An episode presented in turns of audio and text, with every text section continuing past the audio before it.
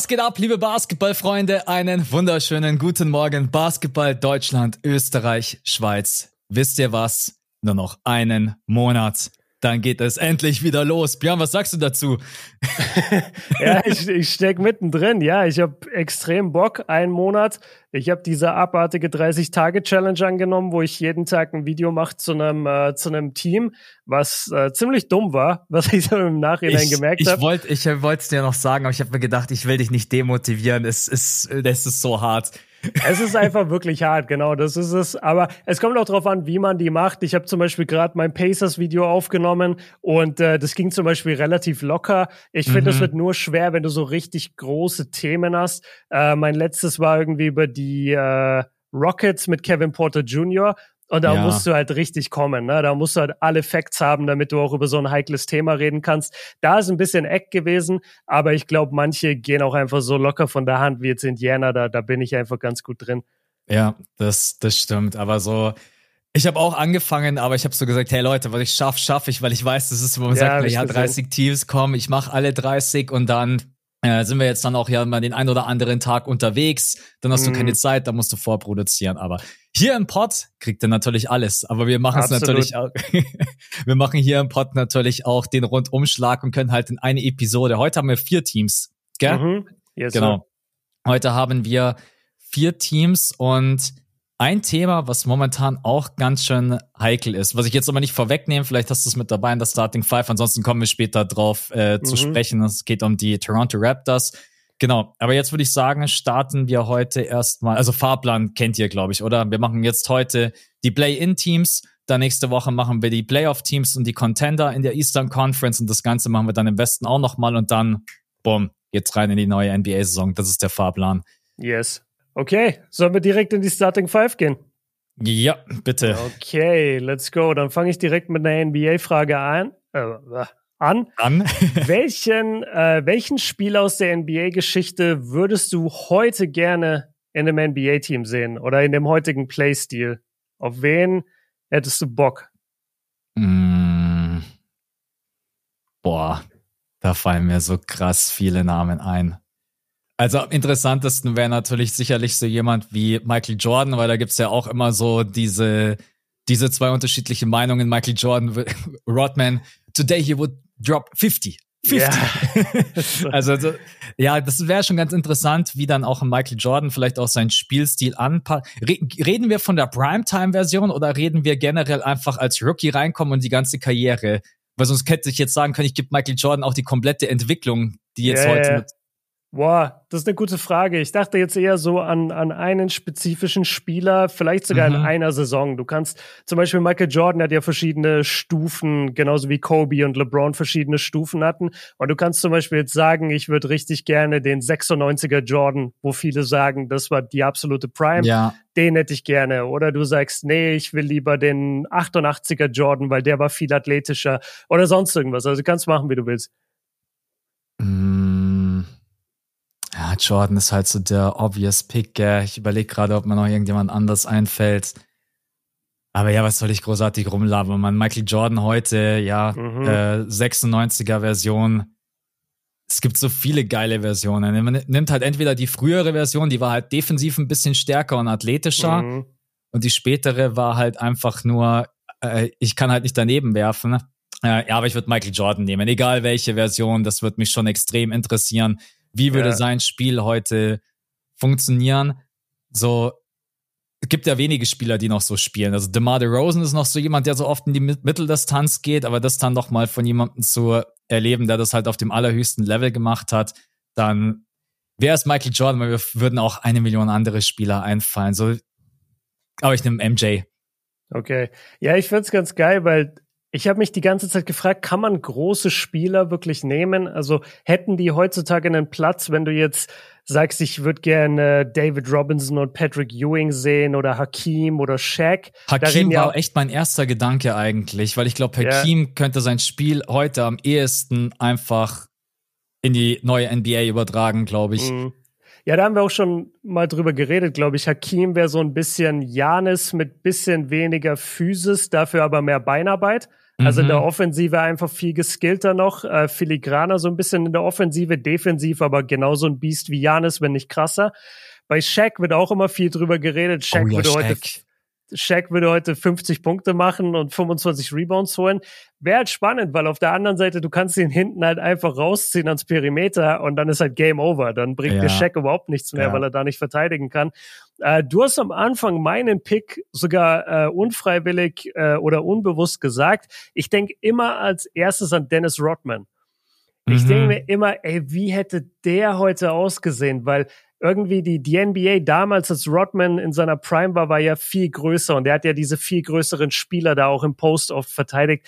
Und dann denke ich mir so, ey, stell dir mal Prime Rodman vor, wie der so ein bisschen einfach heutzutage nicht nur die Small Forwards verteidigt, sondern dann auch vielleicht auf die Point Guards geht. Also gerade so äh, Detroit Pistons, Dennis Rodman, der noch sehr viel schlanker war, viel agiler. Stell dir mal den vor in der heutigen NBA, wie der so um Blöcke rennt und versucht, Curry hinterherzukommen. Ja. Das würde ja. ich gerne sehen.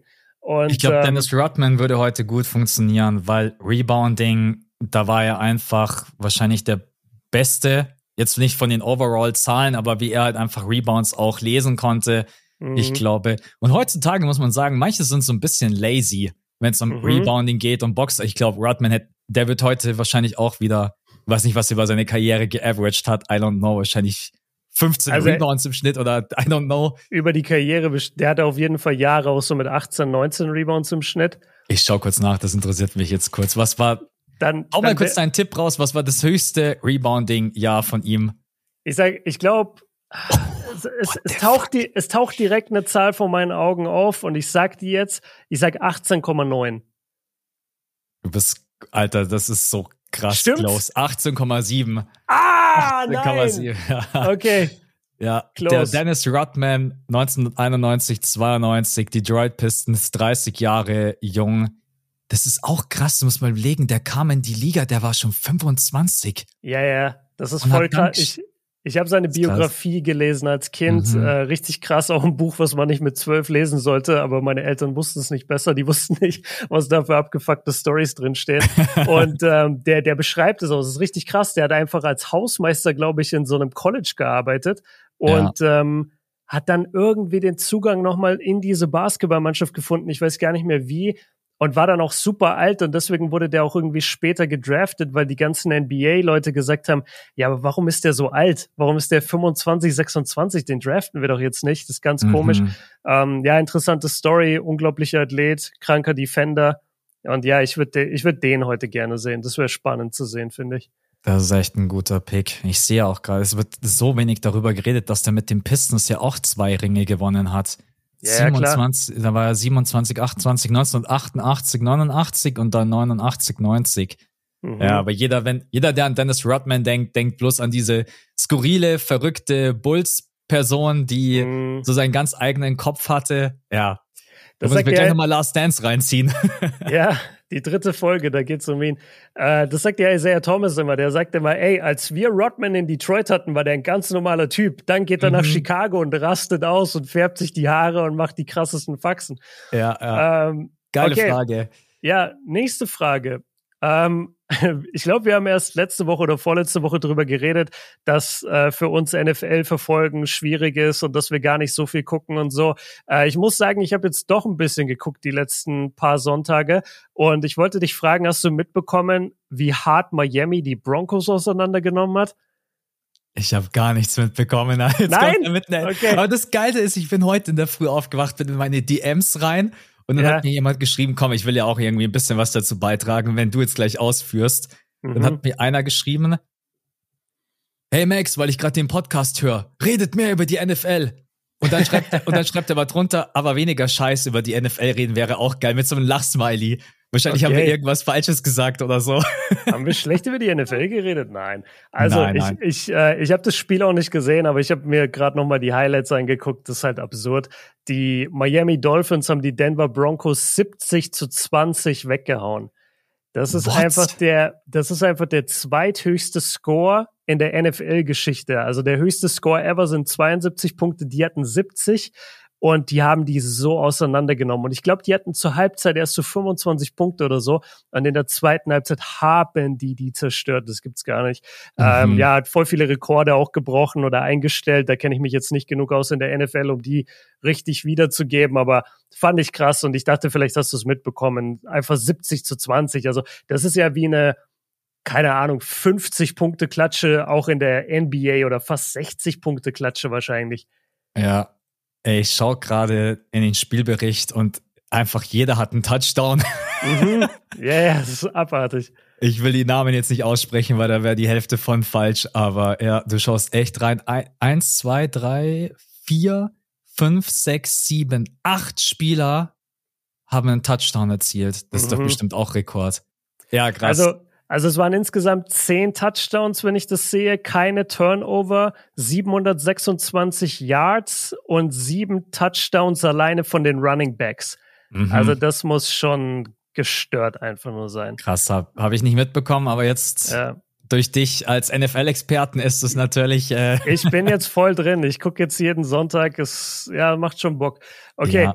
Nächste, aber es ist auch Off-Season Björn. Off-Season Björn denkt immer, er guckt andere Sportarten. Off-Season Björn denkt auch, er hört sich eine PlayStation 5 und fängt mit 2K an. ja, genau. Das ist Off-Season Björn, wie er lebt und lebt. Okay, nächste Frage. Ähm, weil du auch im Gym bist, hier mal ein kleiner Insight zum Beispiel.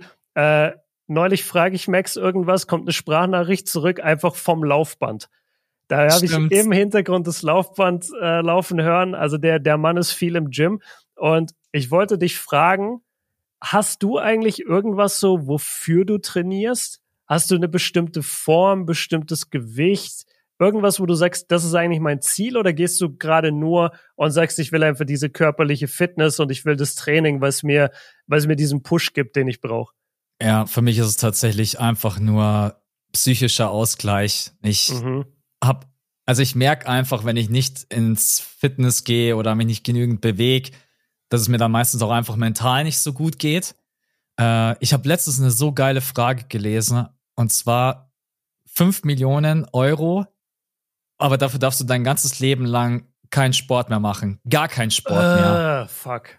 Und es haben nee. wirklich so viele geantwortet, never. Weil was bringen dir diese 5 Millionen? Ich glaube, Sport ist so wichtig, einfach für deinen Ausgleich, für deine Gesundheit. Du würdest wahrscheinlich Depressionen bekommen, weil stell dir mal vor, du darfst gar keinen mhm. Sport mehr machen. Ähm, genau, das wollte ich nur kurz mit einwerfen. Aber tatsächlich habe ich aktuell kein Ziel. Ich wollte halt nach den Playoffs einfach nur abnehmen, aber das habe ich in der Küche gemacht mit Ernährung. Das habe ich nicht im Gym gemacht. Mhm. Äh, und ansonsten einfach nur, ja, ist geil, Podcast hören, Musik hören, einfach eineinhalb Stunden auch mal weg vom Schreibtisch. Man muss ja auch sagen, dadurch, dass wir selbstständig sind, du hängst halt auch irgendwie immer an deinem Schreibtisch und machst dies, das und jenes. Dann ja. ist es einfach geil, auch einfach mal andere Gesichter zu sehen. Wir haben jetzt hier kein Office-Lifestyle, wir beide. Das mhm. gibt's ja bei uns nicht so und deswegen ist es, ja, deswegen ist es für mich äh, tatsächlich einfach nur als Ausgleich zum ganzen stressigen Alltag. Ja, aber Ziel habe ich aktuell keins. Und hey, wie sieht's bei Bobby Kjörn aus? Bobby Kjörn hat sehr große Ambitionen. Der ist ja NBA Free Agent, ähm, will dieses Jahr aber in Deutschland bleiben und ist gerade auf der Suche nach einem BBL slash Euroleague Team. und äh, deswegen ist er auch am Ende der Woche in München beim Saisonopener und mhm. äh, guckt sich mal sein möglicherweise zukünftiges Team an. Bist du eigentlich da? Das ist keine Frage, aber also bist du da? Aktuell bin ich noch nicht da, nee. Ah, aber ich, ich, ich kann das natürlich auch immer spontan entscheiden, weil es halt vor meiner Haustür ist. Ja.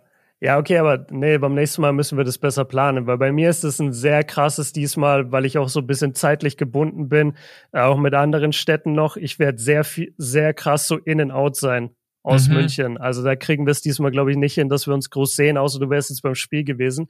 Aber ist ja perfekt für deine 30 Tage, 30 Teams Challenge so. Genau, genau. Und nächstes, das, äh, nächste, das haben wir ja auch schon gesagt, oder? Dass wir nach Madrid fliegen für das Mavs Madrid Game. Ja, das haut mich sowieso um. Ey, das, das am Ende, am Ende werden es 15 von 30. Ich sag's dir. Nein, nein, nein, ich zieh durch. Aber es werden, glaube ich, viele lange Nächte. Das ist das Problem. Ja. Ähm, aber lass, lass mal gucken, dass wir das irgendwie hinbekommen, dass wir auch zu einem Bayern-Spiel mal zusammengehen. Ja, also wie gesagt, ich kann sein, am 29. ist es, gell, am Freitagabend. Ja, ja, ja, ja, mal gucken. Also ich meine, Ibaka wäre schon ganz, ich hoffe, vielleicht spielt er ja auch. Und die haben irgendwie so einen neuen Laserboden oder was weiß ich, was die da in die Halle reingebaut haben, Echt? die Bayern. Okay. Kann ich dir später mal schicken. I don't know, ich habe es mhm. auch noch nicht gecheckt. Ähm, aber ja, ich bin nicht da. Aktuell. Stand okay. heute. Ja, ich glaube, Ibaka ist noch auf der Wiesen. Also immer wenn ich Ibaka sehe, dann sehe ich den nur mit Filzhut und Lederhose. Ja, ich der ganz ist ehrlich. komplett, der ist jetzt komplett in dem Münchner Lifestyle abges abgesackt. ich denke mir dann immer, was, denk, was denken solche Personen, Menschen, die kommen hierher, sowas kennen die. Ich glaube, der hat sogar in einem Interview gesagt, der hat das Oktoberfest nicht mal gekannt. Das finde ich schon krass. krass. Das ja. finde ich schon krass, wenn man es gar nicht kennt. Aber dann denke ich mir immer so, lügen die dann und sagen, boah, das ist cool. Also auch Bayern-Spieler mhm. vom Fußball und so einfach um gute, wie sagt man, gute Mine, gute, ach, ihr wisst schon. Gute Mine mein. zum bösen Spiel. Genau, richtig. Äh, und denken sich hintenrum einig, Alter, was ist das für ein Rotz, was mache ich hier gerade eben? Oder ja. feiern die das wirklich? Das ist immer, weil das ist kulturell halt schon was komplett anderes. Sich ins Zelt reinpacken und sich dann ein paar Bierle reinzischen. Also das, aber wenn du, wenn du einen Ami fragst, was ist typisch deutsch, dann wird er dir wahrscheinlich genau das pitchen. Also mhm. der, der sagt dann schon Lederhose, Breze und Oktoberfest, die meisten ja. zumindest. Übrigens, ja. äh, ganz großes Imageproblem, Oktoberfest im September. Ich komme aus Deutschland, ich komme aus Süddeutschland, ich habe es bis heute nicht verstanden. Richtig, ja. richtig schwach. München, da müsst ihr noch mal ran. Okay, nächste Frage. ähm, warte, was hatten wir jetzt schon? Ah ja, das fand ich eine coole NBA-Frage, ähm, weil ich so ein bisschen auch äh, Podcast gehört habe von Dwayne Wade, der war bei Shannon Sharp zu Gast, habe ich ein bisschen reingehört und haben die auch viel über LeBron und so geredet. Und äh, The Decision, also damals, als LeBron von Cleveland mhm. nach äh, Miami gewechselt ist, war ja damals das größte Ding der Welt. Also mehr, mehr Hate quasi, als was Kevin Durant bekommen hat oder, oder vergleichsweise mit dem Warriors-Wechsel. Es wurde einfach im National TV ausgestrahlt, als wenn das. Äh, ja, ja, als wäre das ja. so weltweite News, aber waren sie dann auch. Ähm, Trikots wurden verbrannt und alles Mögliche. Also es war, ja. es war krass. Und das, ich wollte dich aber fragen, glaubst du, The Decision ist mittlerweile völlig vergeben und vergessen? Also nimmt es ihm noch irgendjemand krumm jetzt im Nachhinein, weil er hat für Cleveland gewonnen. Er ist dann bei Cleveland weg, hat mit den Lakers gewonnen. Er hat in Miami gewonnen, war da der beste Spieler. Guckt noch irgendjemand jetzt auf die Decision und sagt, boah, das war aber einfach asozial. Ich glaube nicht. Ich glaube, der wirklich dadurch, dass er zurückgekommen ist und hat dann auch den Titel gewonnen, mhm. ähm, ist, ich glaube, das hat so ein bisschen vergessen gemacht und dann sich tatsächlich auch nochmal eine neue Franchise zu suchen, äh, die Lakers so, ey, die Decision, das ist so lange her, das kommt mir vor, als wenn das in einem anderen NBA-Zeitalter gewesen ist. Also das, ey, war, äh, war's auch, wann waren das? 2010. Sommer mhm. 2010. Das, das war lange bevor Curry die NBA revolutioniert hat. Das war vor Small Ball. Da, ja. da ging es gerade los mit Orlando Magic spielen Small Ball und sowas. Das gab's alles noch nicht. Ja. Also deswegen, ich glaube, ja, ich glaube, das ist mittlerweile mittlerweile vergessen. Was ich immer so spannend finde, die Frage, die dann auch noch dahinter meistens kommt, war das der Startschuss für die ganzen Superteams, die dann mhm. die nächsten Jahre entstanden sind? Mhm. Und da bin ich immer mir nicht so ganz schlüssig. Hatte das wirklich einen Impact darauf? Bloß weil LeBron James damals gesagt hat, okay, mit Dwayne Wade, Chris Bosch und er dann, wir bilden dann ein Superteam, in Anführungsstrichen. Aber hatte das wirklich dann einen Impact auf die darauffolgenden Jahre? Ich finde irgendwie immer nicht so wirklich. Boah, ich würde dagegen gehen. Ich sag dir, ohne, das, ohne The Decision gäbe es heute nicht diese Damian Lillard-Situation. Weil damals haben sich Spieler nicht getraut, mit so vielen Jahren auf dem Vertrag nach einem Trade zu fragen. Das wäre mhm. jetzt meine, meine Ansicht. Aber The Decision war doch damals eine Free Agency-Entscheidung. Ja, das stimmt. Guter Hinweis auch. Aber trotzdem, ich finde, weil äh, da geht's ja auch um viel um dieses Loyalitätsthema. Und als LeBron quasi dem Team, das ihn gedraftet hat, was mehr oder weniger seine Heimatstadt ist. Er ist in Akron geboren, aufgewachsen. Mhm. Cleveland ist irgendwie eine halbe Stunde weg oder so. Das, das wurde immer als seine Heimat angesehen. Und ja. dass er dann da weg ist und sich für Miami entschieden hat und Cleveland ja auch nichts bekommen hat im Gegenzug, weil es eben Free Agency Signing war. Ich glaube, das haben ihm damals viele Leute krumm genommen und ich glaube aber viele Spieler haben da drauf geguckt und gesagt, ey, weißt du was, wenn LeBron geht, dann mache ich das auch. Und genau ja. so hat die Kevin Durant Story angefangen. Ich glaube, damals wäre es eigentlich für Cleveland besser gewesen, wenn er den Kevin Durant, Damian Lillard Move gemacht hätte, dass sie noch einen Gegenwert bekommen. Yeah. Er ist halt damals einfach, ja, ciao Leute, ich bin jetzt halt weg. Stell dir, mal vor, du, stell dir mal vor, du rufst so bei einem Team an und sagst so, ey, Ja, also ich, ich rede nicht lang drum rum. Wir wollen LeBron traden. Wen ja. gibt ihr uns? Das ganze Team? Okay. Also jeder will halt LeBron. Ja. Ähm, okay, warte Stimmt. mal. Wie viel, wie viel Fragen hatten wir jetzt schon? Eine, Eins, eine ist es zwei, noch. Drei, vier. Ja, genau. Eine, und äh, das ist jetzt eine, eine YouTuber-Frage an dich. Für dich als äh, dessen Beruf auch YouTuber ist oder Content Creator. Ja. Fällt dir auf Anhieb irgendwas ein in einem Video oder in einem Podcast, dass du gesagt hast, was einfach ein falscher Fact war, wo du es aber im Moment nicht gemerkt hast und dann im Nachhinein haben es die Leute in die Kommentare geschrieben und du dachtest dir, oh mein Gott, ich Idiot. Wie konnte mir das denn jetzt passieren? Ja, das ist definitiv schon vorgekommen. Ich glaube, ich habe mal gesagt, dass der Marcus Cousins noch bei einem Team spielt und er war schon bei einem komplett anderen und das war sogar im ah, Podcast. Fuck. Es fuck. war sogar im Podcast und das wurde mir danach ein paar Mal per DM geschickt okay. und du weißt halt, du kannst es nicht mehr rückgängig machen. Ja, ja. Es ist bei YouTube kann man es ja wenigstens noch rausschneiden. So, ja. dann in einem Podcast, ich glaube, es würde sogar mittlerweile auch gehen. Ich glaube, wir könnten es sogar machen, aber da mittendrin kommt einfach so ein Cut. So, yeah das ist, das ist definitiv schon mal passiert und mich ärgert das immer so unglaublich. Deswegen checke ich eigentlich immer alles irgendwie zwei, dreimal gegen.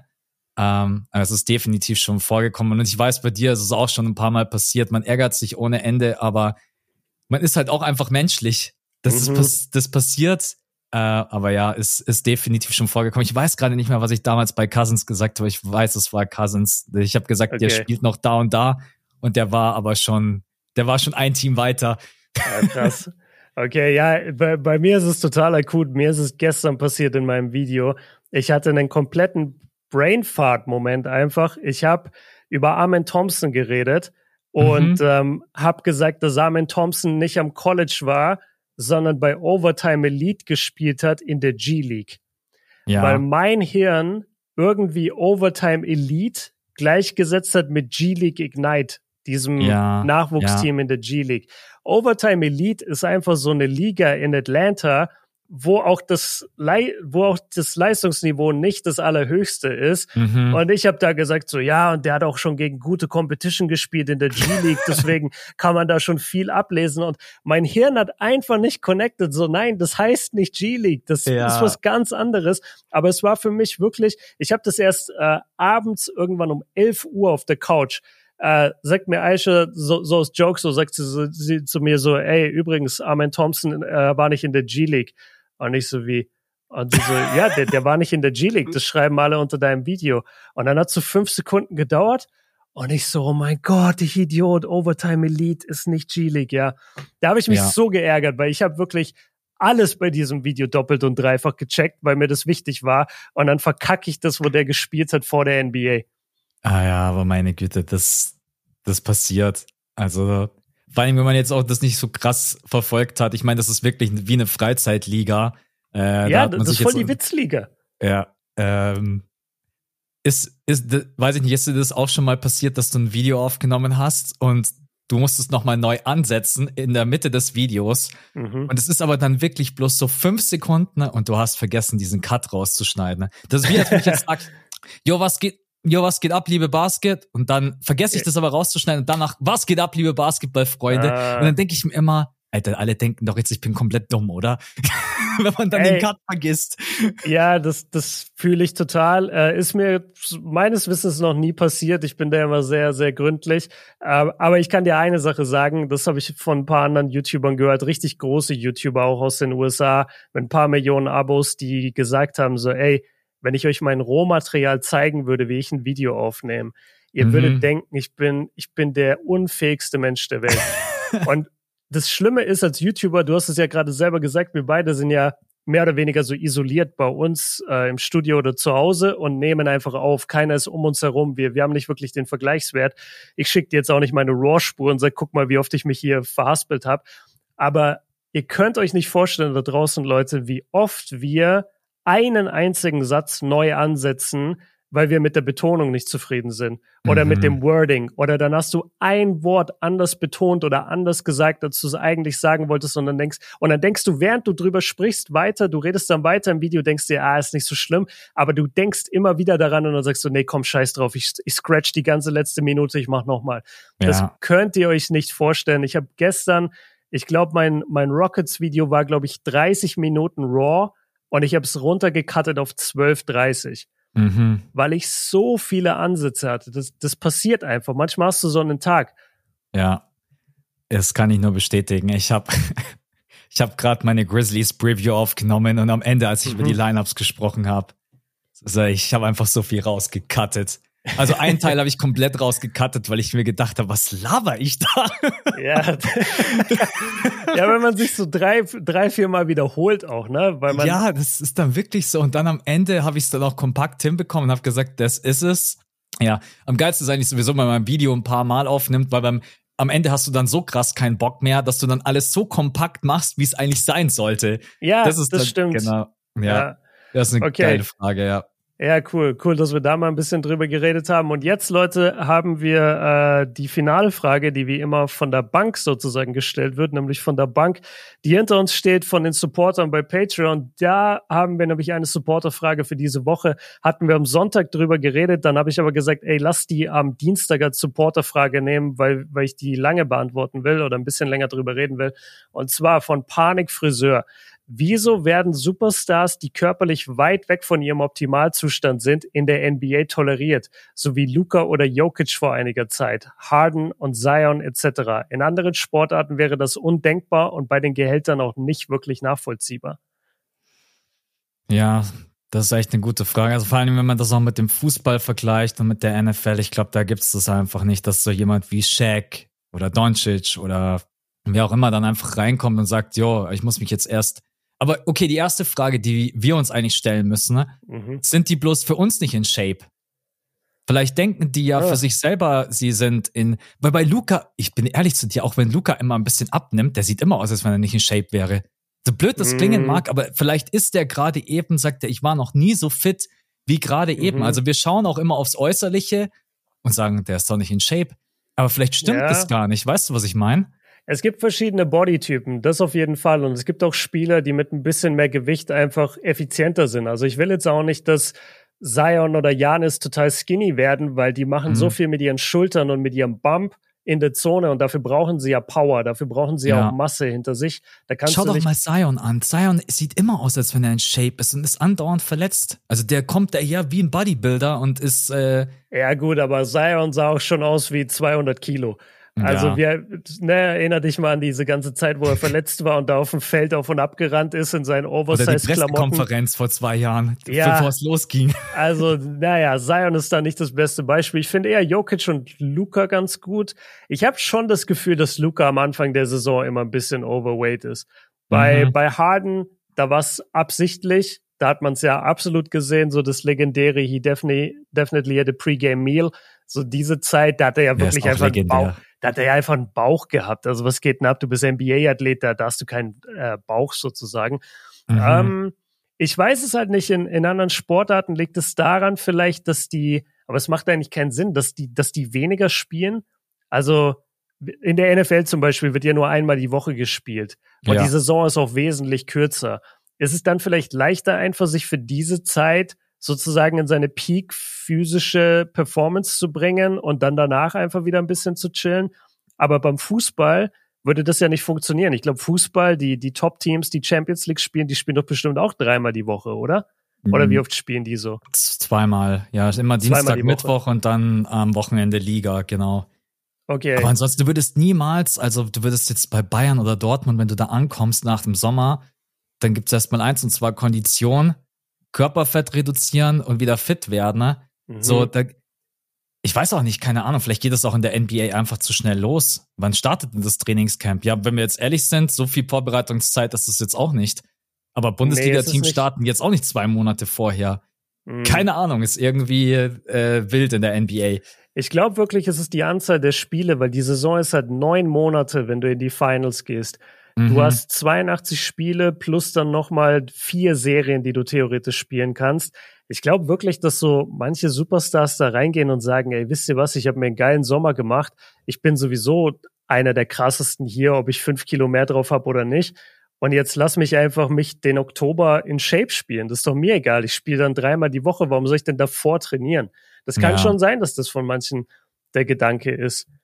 Ja. Aber ja, ich, ich fände es witzig, das mal in anderen Sportarten zu sehen. Oder vielleicht gibt es auch andere Sportarten, wo das so ist. Schreibt uns da gerne mal. Ist das vielleicht, weiß ich nicht, ist das im Handball so? Ist das vielleicht im Eishockey so? Wobei, da siehst du wahrscheinlich nicht, ob jemand wirklich in Shape ist oder nicht mit den ganzen Klamotten.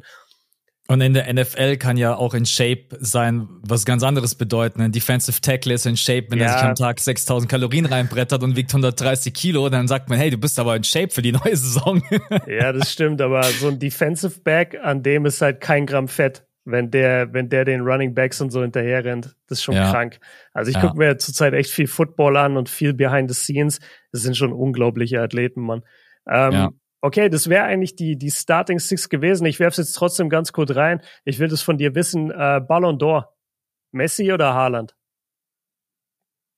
Alter, das werfe ich einfach kurz rein. Willst du mich jetzt verarschen oder was? Also ah. ich, ich kann es ich kann's dir so runterbrechen. Das ist halt das Einzige. Messi wurde Fußball-Weltmeister, okay. Äh, ja, Haaland, Haaland hat das Triple geholt und wurde irgendwie Torschützenkönig in der, ja. in der Premier League. So, wer, ja. wer gewinnt dann das Triple? Äh, wer, wer gewinnt Ballon d'Or? Das ist wieder Off-Season-Björn, der hier redet. Ich habe ja. sowas von keinen Plan von Fußball, Leute. Normalerweise, aber jetzt bin ich drin. Ja, ich glaube, wenn man alles zusammennimmt, dann Haaland. Das ist meine, ist meine mhm. persönliche Meinung. Ich meine, Weltmeistertitel war für Messi jetzt natürlich nochmal der grünende Abschluss von sowieso einer grandiosen Karriere. Der hat das Ding ja. halt sowieso, keine Ahnung wie oft gewonnen, sechs, sieben, acht Mal. Ich weiß mhm. es nicht. Sieben ähm, Mal, glaube ich, oder acht. Äh, ja. Ja, wissen wir natürlich. Also ja, ja, gibt es eigentlich auch eine drin. Seite fußball-stats.com, da stehen alle Accolades und sowas. Ja, so, so, so wie Basketball Fußball, Fußball Reference. Genau, richtig. Nee, ich glaube, ich glaube, ich würde es Haaland geben, wenn ich, also, aber ja. ja. Okay. Jetzt haben wir was ausgelöst, das sage ich dir gleich mal die Welle. Oh. Die, bin schon froh, dass, es nicht, dass du mich jetzt nicht gefragt hast, ja, wer ist der Bessere gewesen, Messi oder Cristiano? Ey, da ah, sage nee. ich dir ganz ehrlich, da bin ich raus, da mache ich einen Pott aus und komm nie wieder. Da habe ich auch einen ganz, ganz harten Take, aber den behalte ich Nee, nee, Alter, wir, nee, wir den, den lasse ich, den lass ich bei mir und ich sage aber auch Ballon d'Or Haaland. Ich gebe dir aber recht, Messi krönender Abschluss mit der WM. Ja. Ähm, okay, Gut, dann sagen wir noch schnell Danke bei den neuen Patronen, die mit dazu gekommen sind. Vielen Dank an den Jan, den Legolas, den Regular Tabs, Elias, äh, Wer ist LeBron, Jim Bro, Daniel, äh, Zuti und Sam Samsonite. Samsonite. Samsonite. Samsonite. danke fürs genau. Placement, Samsonite. Neuer ja. Sponsor jetzt beim fünften Viertel. Ich wollte mir auch gerade, was ist denn Samsonite nochmal? Was, was machen die? Äh, Koffer. Ach, stimmt. Ja, mein Gott, ich habe sogar einen. Na, geil. Ja, Guten Morgen, Max. Äh, ja, das war übrigens Spaß, ne? Das ist kein Placement. Ja, aber Fre Freunde, wenn ihr Bock habt, uns zu supporten, dann gerne unter äh, das fünfte Viertel. Nee, patreon.com slash das fünfte Viertel. Da bekommt ihr dann am Sonntag eine Zusatzfolge äh, und dann natürlich auch während der Saison. Ähm, ja, checkt das gerne ab, findet ihr unten in den Show Notes. Wir freuen uns über jeden, der uns da ein bisschen supportet. Und jetzt machen wir weiter mit dem Osten. Und mit, mhm. ich finde, extrem geilen Teams. Ich meine, wir hatten ja letzte Woche schon so einen kleinen Cliffhanger eigentlich, weil wir beide ja so ein bisschen haben stehen lassen. Wo packen wir denn auch die Indiana Pacers hin? Da mhm. bin ich mhm. jetzt sehr, sehr gespannt, wo du die, wo du die heute platzierst. Ähm, aber jetzt gehen wir rein mit der, mit der 10, oder? Yes. Genau. Ich lasse dir einfach mal den Vortritt. Ah, du Penner. ich, muss, ich muss sagen, ich fand es wahnsinnig schwer. Also erstmal äh, war ich irgendwo erleichtert, weil ich gemerkt habe, so, ja, warte mal, ich stufe die Pacers wirklich besser ein, als was wir gesagt haben. Nicht nur an der 10, sondern die gehen bei mir weiter. Deswegen, die sind schon mal nicht an der 10. Es ist für mich zwischen zwei Teams. Ich gucke gerade nochmal, wie ich mich am Ende entschieden habe. Ja. Sag mal die beiden Teams. Vielleicht können wir ein bisschen gemeinsam überlegen. Okay, für mich ist es zwischen den Raptors und den Nets. Das ist sehr, sehr gut. Also ich habe auf jeden Fall beide auch an der 10 und an der 9. Jetzt ist nur die Frage, okay. welche Reihenfolge. also ich habe, Ja, ich, ich, ich habe es halt zweimal, also ich habe es zwei, einmal ausführlich und einmal dann die kurze Ansicht. Und in der kurzen Ansicht habe ich die Nets an der 10. In der ausführlichen Ansicht habe ich aber die Raptors an der 10. Deswegen komme ich gerade selber durcheinander. Mhm. Ähm, lass mich kurz überlegen. Ja, ich, ich finde beide schwierig. Ich, ich sag jetzt, ich sag jetzt einfach mal die Raptors an der 10. Ja. Ähm, und ich sage das deswegen vor allem, weil die von der Vertragssituation, so von der Teamstruktur ja komplett am Arsch sind. Also Otto Porter Jr., Thaddeus Young, Gary Trent und Siakam werden alle nächstes Jahr unrestricted free agent. OG Ananobi hat eine Player-Option für das Jahr darauf, wird dann aber auch unrestricted free agent. Das heißt, wenn er die nicht zieht, ist er genauso free agent. Das heißt, die haben so viele Leistungsträger, die nächstes Jahr einfach alle gehen können, ohne Gegenwert. Das heißt, die müssen ja eigentlich das ganze Jahr über beschäftigt damit sein, ob die gucken, dass die noch jemand traden. Sonst verlieren die oder halt verlängern, sonst verlieren die möglicherweise Spieler. Dann haben sie Fred Van Vliet ohne jeden Gegenwert einfach in der Free Agency verloren. Das ist auch eigentlich eine Katastrophe. Ähm, sie haben kein Shooting, sie haben keine Bigs. Sie sind Platz 28 bei der Dreierquote, Platz 30 bei den Defensive Rebounds. Das spiegelt das wieder, was ich gerade gesagt habe. Also klar, wir können die deutsche Brille aufsetzen und sagen, ey, geile Situation für Dennis Schröder, weil er da jetzt natürlich äh, die Zügel in der Hand hat und viel mehr Ball haben wird als bei den Lakers. Aber abgesehen davon, ey, die, die haben mich richtig schockiert. Also meiner Meinung nach sind die voll am Arsch. Ja, das ist halt, also ich habe sie auch an der 10 und ich habe die Nets an der 9 und für mich war auch eigentlich die, das Hauptargument, dass dieses Team wahrscheinlich so die ganze Saison nicht zusammenbleiben wird. Mhm. Diese, diese ganzen auslaufenden Verträge, man muss ja eigentlich auch sagen, sie haben es ja jetzt schon letzte Saison verpasst, den ein oder anderen Spieler zu traden. Ne? Also ja. für den Fleet hättest du eigentlich wegtraden müssen. Ähm, bei Gary Trent Jr. hatte man dann, glaube ich, das unglaubliche Glück, dass der seine, genau, der hat dann seine Player Option gezogen, weil der hätte die auch ablehnen mhm. können. Da wäre der nämlich auch einfach so weg gewesen. Ne? Und ja. das waren nämlich die beiden Spiele, wo man wusste, okay, wenn es blöd läuft, verliert man die. Ähm, und dann hat man jetzt noch diese ganzen auslaufenden Verträge und jetzt aktuell ja auch noch dieses, ich weiß nicht, wie wir das einordnen und bewerten sollen. Plötzlich seit gestern, ich lese nur noch Raptors, Damian Lillard, Raptors, Damian Lillard, das ist so mhm. krass. Ähm, ich kann es aus meiner Perspektive eigentlich kurz machen, ja, auch wenn das gerade eben sehr, sehr prominent überall ist. Solange Dame halt immer noch sagt, ich will nur zu den Heat, es ist so scheißegal, wer Interesse hat, weil warum sollten sich die Raptors einen Dame holen, der dann sagt, Alter, was will ich für euch? Ich gehe doch nicht von den Blazers zu euch. Ihr steht genauso scheiße da wie wir. so gefühlt. Ja. Äh, so, keine Ahnung aus. Er sagte, er ist irgendwie der große Kanada-Fan. I don't know. Aber an ist sich. Er dieses, ganz, ganz sicher nicht. Ja. Äh, und deswegen, um dieses Gerücht, was da gerade eben aktuell so vorherrschend ist, und ich würde es auch gar nicht feiern, auch in Bezug auf Dennis Schröder, weil ich will eigentlich, dass Dennis jetzt wieder in diese Starting Five Point Guard Rolle wieder, dass er da wieder hinkommt. Er hat es bei der WM mhm. bewiesen, er kann es, wenn ein Team dann auch ihm vertraut. Ob das dann natürlich mit den Raptors so möglich ist wie jetzt mit dem deutschen Team, ist ein ganz anderes Thema. Aber es wäre einfach schade. Also Dennis Schröder jetzt hat einen geilen Vertrag bekommen und an sich ist der Vertrag ja auch für die Raptors dann plötzlich Schrott, wenn du dir jetzt einen Dame holst. Am Sonntag haben wir noch drüber geredet, der verdient am Ende seines letzten Vertrags ja auf irgendwie 67 Millionen oder was weiß ich, was mhm. er da verdient. Ja, ja. Ähm, deswegen, um dieses Thema kurz abzuhaken, ich glaube, da passiert gar nichts. Was meinst du zu diesem Raptors-Gerücht? Achso, mit Damien Lillard, also ich würde es total feiern von, der, von den Blazers aus. Das wäre der genau gleiche Move, wie damals die Spurs gemacht haben mit Kawhi, als der gesagt hat, ich spiele nicht mehr für euch, ich will getradet werden. Und dann hieß es ja die ganze Zeit so, seine Präferenz ist ein Kalifornien-Team. Und, mhm. die, und die Spurs eiskalt, fick dich nach Kanada. Wirklich, ja. geh nach Kanada, wir wollen dich nicht mehr. Und dann sagt er, fickt euch, ich hol den ja, Titel, Mann. Das, genau. Nur Damien Lillard wird halt niemals einen Titel gewinnen in Kanada. Ähm, ich glaube nicht. Ich glaube auch nicht, dass es passieren wird. Das wäre sehr schlecht für Dennis. Das stimme ich dir völlig zu.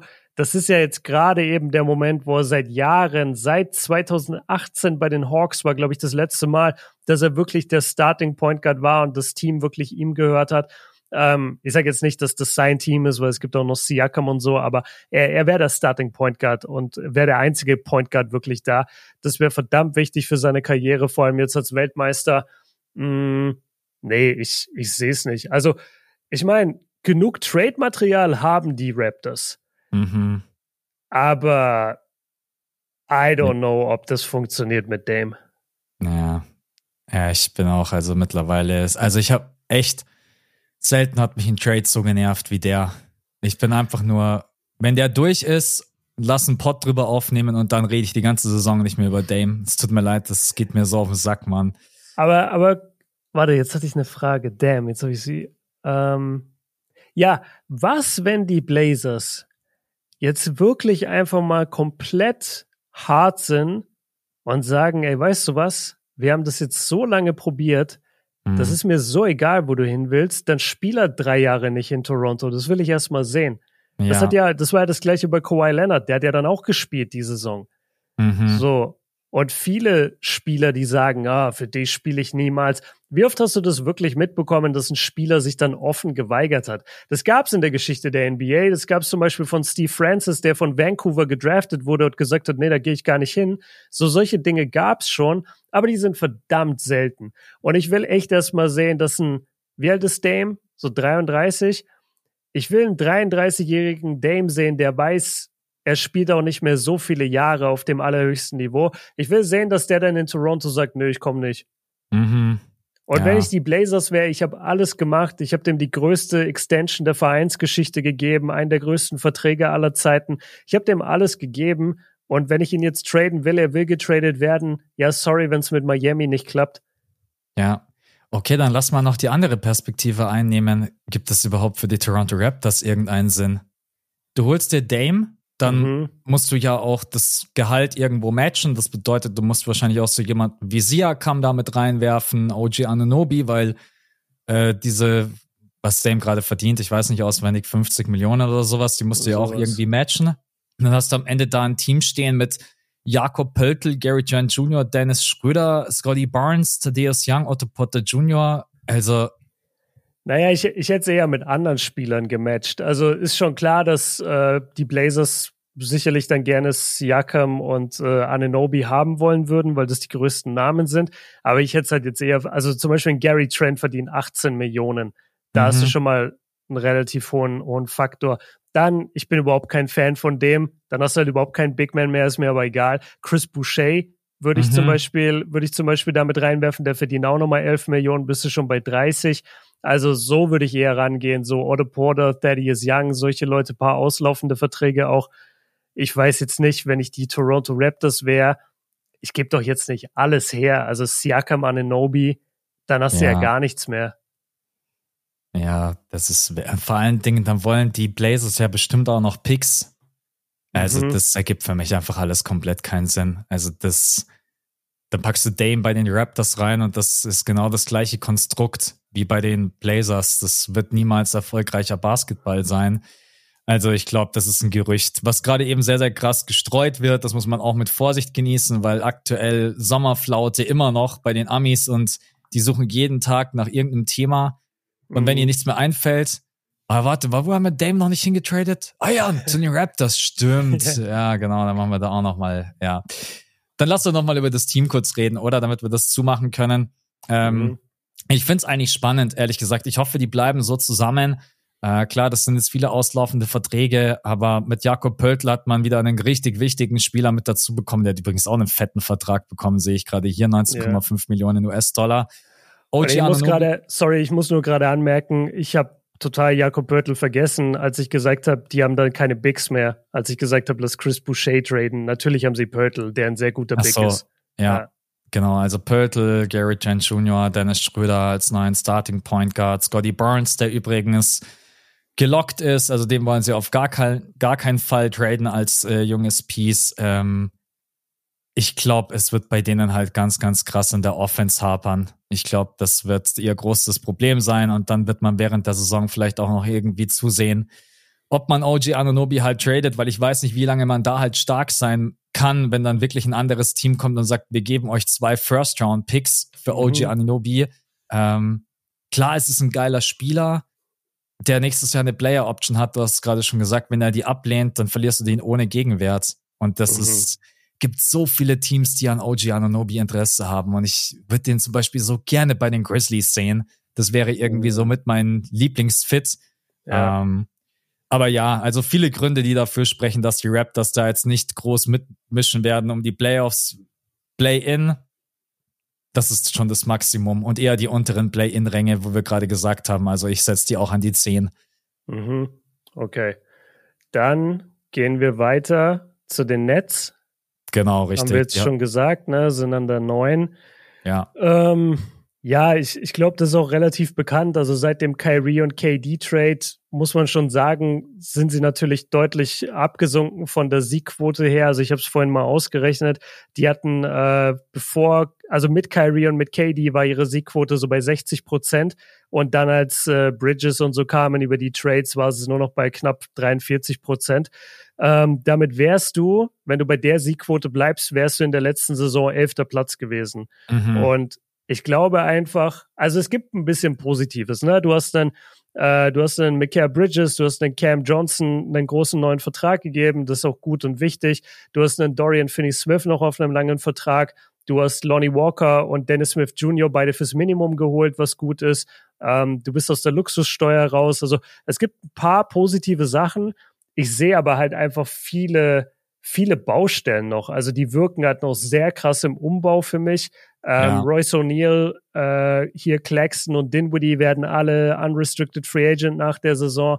Deine, deine Bigman-Position sind halt hinter Claxton irgendwie Dayron Sharp und jetzt der Rookie Noah Clowney, den ich ehrlich gesagt gar nicht kenne. Ähm, du hast Watanabe verloren, du hast Curry und Harris verloren. Curry und Harris haben auch nicht mehr wirklich Spielzeit bekommen, waren aber trotzdem eigentlich gute Spieler. Äh, du hast immer noch Ben Simmons an der Backe. Also ich weiß nicht, ob Brooklyn wirklich groß was wird in der nächsten Saison. Ich habe mir gerade gedacht, redest du absichtlich an Ben Simmons vorbei, oder? Nee, das, das, war so mein letzter Punkt, weil natürlich, es gibt ja jetzt wieder Videos so, hey, Ben Simmons will zurückkommen und hast du ihn gesehen in diesem äh, Highschool-Gym, wo er irgendwelche Normalos weghaut? Ja, sehen wir jedes Jahr. Er spielt dann ja trotzdem nicht.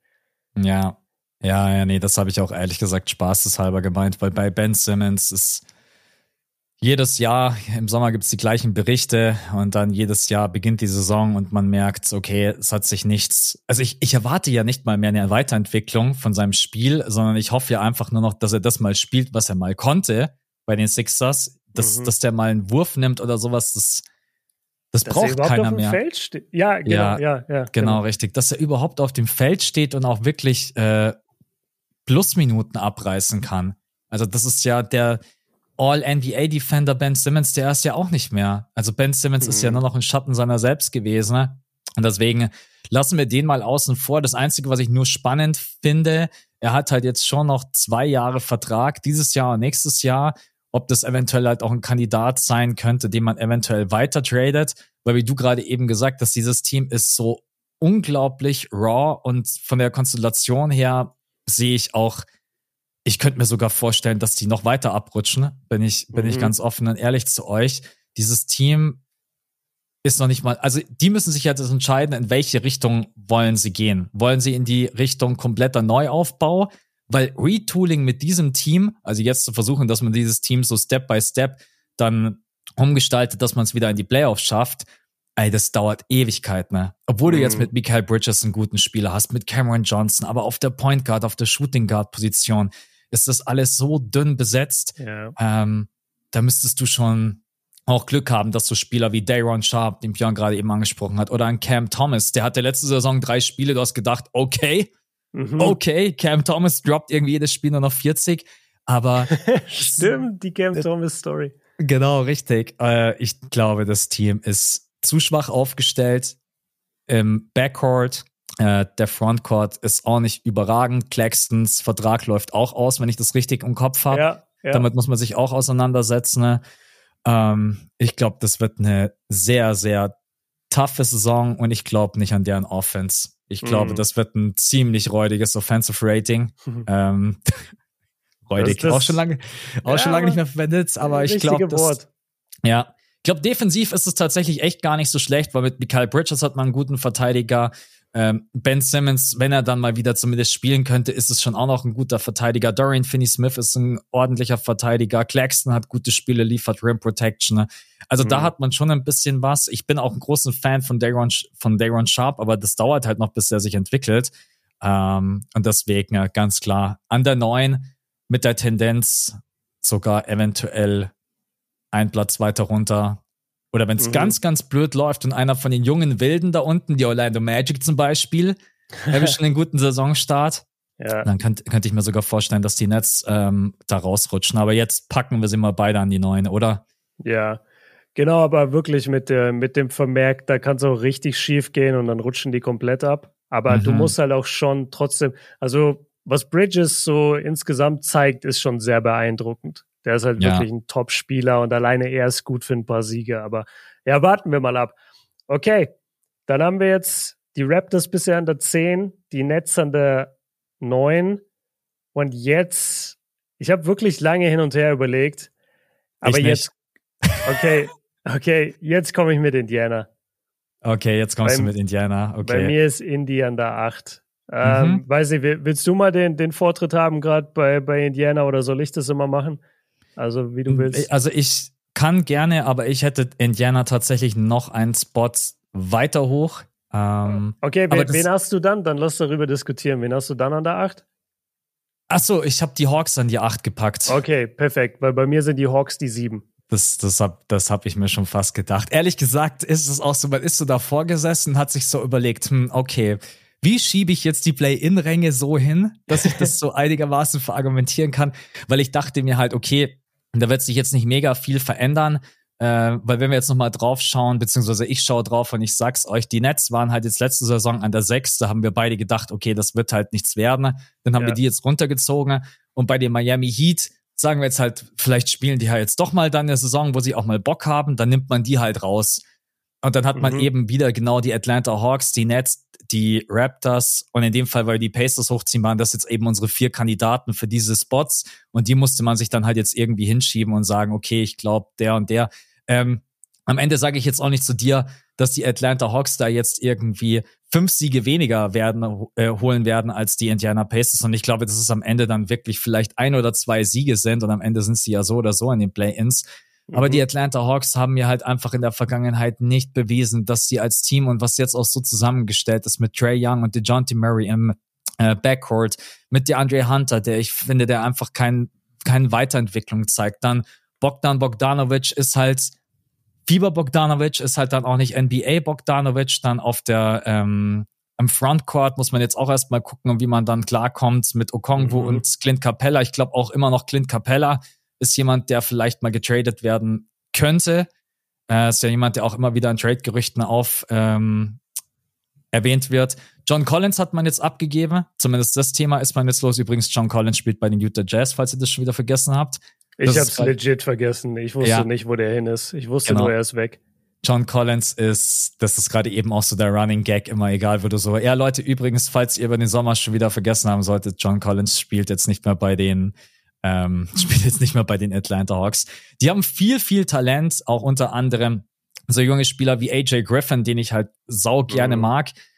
Ähm, Bruno Fernando ist auch jemand, den ich eigentlich ganz gerne mag, aber ich glaube halt, ah, ich, ich, es tut mir immer so leid, aber ich glaube einfach nicht als Trey Young, an Trey Young. Ich glaube, man kann mit Trey Young einfach keinen krassen Winning Basketball spielen und da muss ich auch immer an die Serie denken, wo sie uns weggeklatscht haben. Äh, die mhm. Sixers, genau, mhm. also im Endeffekt kann man sagen, die Atlanta Hawks haben die Sixers gebrochen.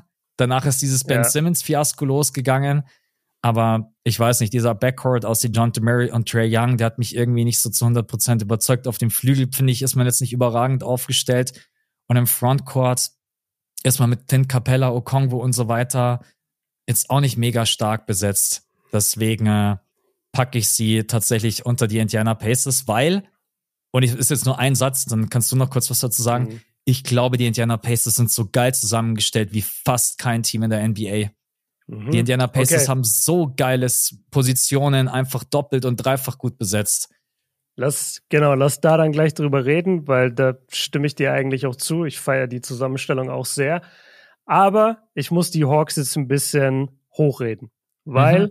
die Hawks sind eine Mannschaft, die die letzten paar Jahre, egal in welcher, also mehr oder weniger war der Kern ja sowieso zusammen. Dann kam der John T. Murray jetzt dazu. Man ist endlich John Collins los. Das war sehr wichtig, glaube ich, auch für die Teamchemie intern. Man hat mit Quinn Snyder den neuen Coach bekommen. Der hat letztes Jahr übernommen bei 20 Spielen oder so. Hatte da ungefähr einen 50-50 Record. Hat es auch noch geschafft, zwei Playoff-Spiele gegen die Celtics zu gewinnen. Ähm, am Ende des Tages, ich muss bei Trey Young ein bisschen widersprechen, weil Trey Young ist vielleicht kein Point Guard, wo du sagst so, wow, geil. Ich meine, er war auch schon in den Conference Finals, aber damals fiel die Eastern Conference auch einfach gut. Ähm, nee, aber trotzdem, er, er hat New York weggehauen. Ja, er ist Number One Villain in New York. Er hat die Sixers rausgehauen. Also man muss ihm schon irgendwo seine Props geben. Er ist ein, ähm, warte, ich hatte gerade seine Stats offen. Also er macht halt 20 äh, nee, sorry, 10 Assists pro Spiel, was wirklich krass ist. Mhm. Ähm, 26 Punkte legt er dazu noch auf. Seine Quoten sind ein bisschen gedroppt letzte Saison, okay. Aber er musste auch das Zusammenspiel mit DeJounte irgendwie hinbekommen. Am Ende des Tages, ich finde Trey Young und DeJounte Murray immer noch einen guten Backcourt, auch wenn ich von, von vor allem von DeJounte jetzt abseits des Feldes überhaupt kein großer Fan bin. Bogdanovic sehe ich halt jetzt auch wieder das Glas eher halb voll. Ich sehe halt, Bogdanovic hat die letzten paar Jahre in der NBA relativ wenig spielen können, hatte dadurch wenig Rhythmus mit seiner Mannschaft, war viel verletzt. Jetzt hat er bei der WM wieder sehr, sehr gut gespielt. Und warum sollte er das nicht in die NBA übersetzen können? Er ist so ein guter Spieler, er hat so viel Größe auch. Ähm, er sollte das eigentlich können. Dann will ich noch sagen, die Hawks haben wirklich viele gute Defense-Spieler. Also DeJounte ist ein Monster in der Defense und Yeko Okongwu, Clint Capella, DeAndre Hunter. Ähm, die können alle gute Defense spielen. Du hast gedraftet Kobe Buffkin. Äh, das ist ein relativ großer Guard, äh, guter Scorer, guter, äh, guter Shooter auch und ähm, spielt eine sehr, sehr gute Defense. Du hast einen Vertrag, du hast noch Sadiq Bay. Das vergisst auch jeder, dass Sadiq Bay einfach bei diesem, bei diesem Hawks-Team ist. Ähm, für den ist es ein Vertragsjahr, für Okongwu ist es ein Vertragsjahr. Also bei denen erwarte ich jeweils noch eine gute Leistung. Ich glaube einfach, du hast so viel fähige Spieler bei den Hawks mit einem sehr, sehr guten Coach und die haben auch alle schon was bewiesen, die haben alle auch schon viel gespielt in den Playoffs, dass ich die einfach nicht hinter so ein neues aufkommendes Team wie die Pacers stellen kann, egal wie gut die zusammengestellt sind, weil ich muss erst mal sehen, dass die Pacers mir das beweisen eine Saison. Du, du setzt da bei den Pacers auf Leute wie Benedict Matherin oder so, der ist gerade 21. Und die, und bei den Hawks sind die Leute viel älter, viel weiter, haben viel mehr NBA gesehen ich, ich kann einfach nicht die, die Pacers über diese Hawks dann stellen. Ich feiere das gerade so, dass so die Argumentation so, weil wir das sind so krass unterschiedlicher Meinung. Wir haben das so selten, ne? Also ja. erstmal deine gelobte Hawks Defense war letztes Jahr auf Platz 22. Ich sag, äh, sie haben gute Spieler für die ja. Defense. Ja, so, ich weiß, dass, dass du die Hawks auseinander nimmst, wenn du Trey Young im Mismatch in jeder Possession hand. Das verstehe ich. Ich sag nur, sie haben gute Defensivspieler. Komm, fünf Minuten Shots feiert Modus. Let's go.